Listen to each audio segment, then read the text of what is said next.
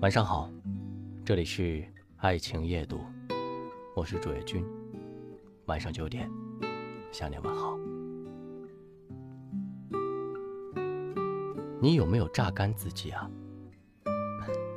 今天看到一个很有意思的采访，说的是现在的年轻人正在榨干自己。单身时过度纵欲，恋爱时。过度纵欲，熬夜时过度纵欲，饮食上过度纵欲。总之，只要是能满足感官刺激的东西，他们都喜欢随心所欲，毫无顾忌，并表示人要活在当下，要学会满足自己。所以，采访的最后有这么一句话，细思极恐：未来社会。百分之九十的人由于过度放纵欲望，可能会像蛆一样的活着。他们没有能力改变自己、约束自己，而是沉醉在短暂的快感中，直至丧失自己。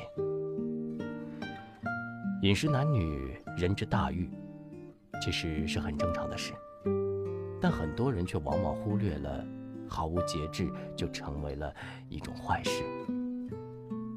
多少人？每天口中所谓的忙，其实是瞎忙；所谓的累，其实是内心的空虚正在吞噬你。正如康德斯说：“如果我们像动物一样听从欲望、逃避痛苦，我们就成了欲望和冲动的奴隶。”所以你要知道，人生好在适度，恶在失度，坏在过度。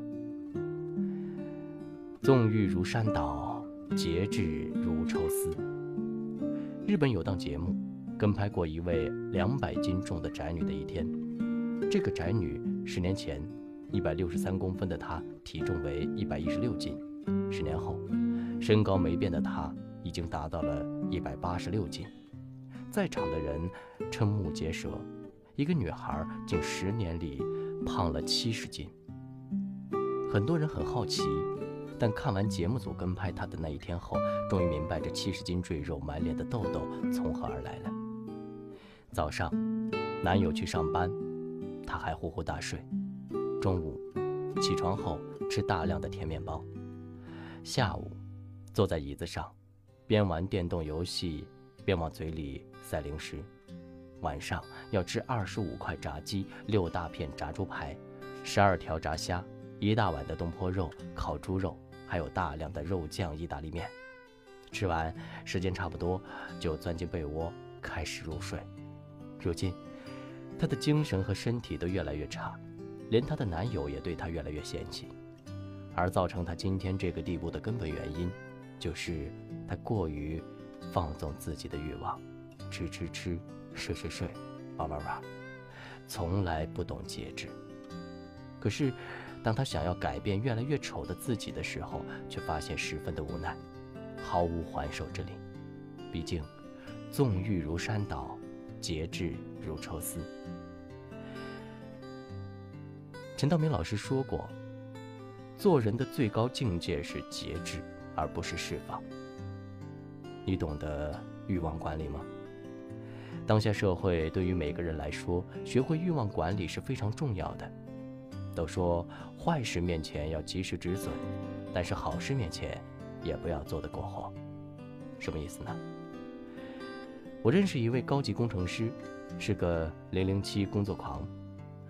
别人吃饭时他在码农，别人休息时他在开会，别人睡觉时他还在电脑前工作，所以他晋升得很快，钱也越赚越多。可是三年后，他的身体突然间垮了，必须得停下手头所有工作，好好休养。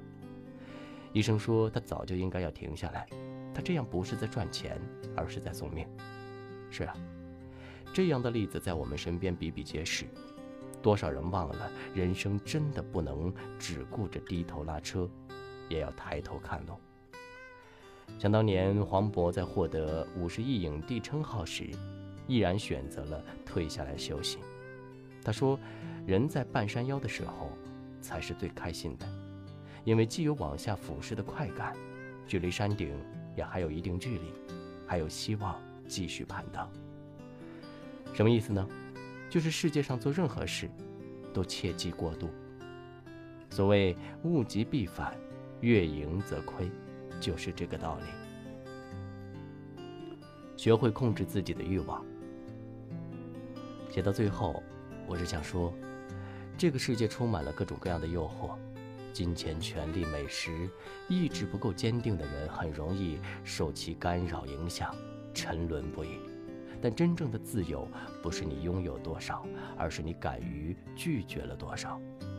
要学会控制自己的欲望，无论你是处于低谷，还是站在高峰，都不要做欲望的奴隶，过度损耗自己的精气神。人生需要留白，凡事不能操之过急，节制，才能让人生持续饱满有力量。我是朱月军。如果今晚的内容触动了你的心扉，请分享到朋友圈吧。晚安，好梦。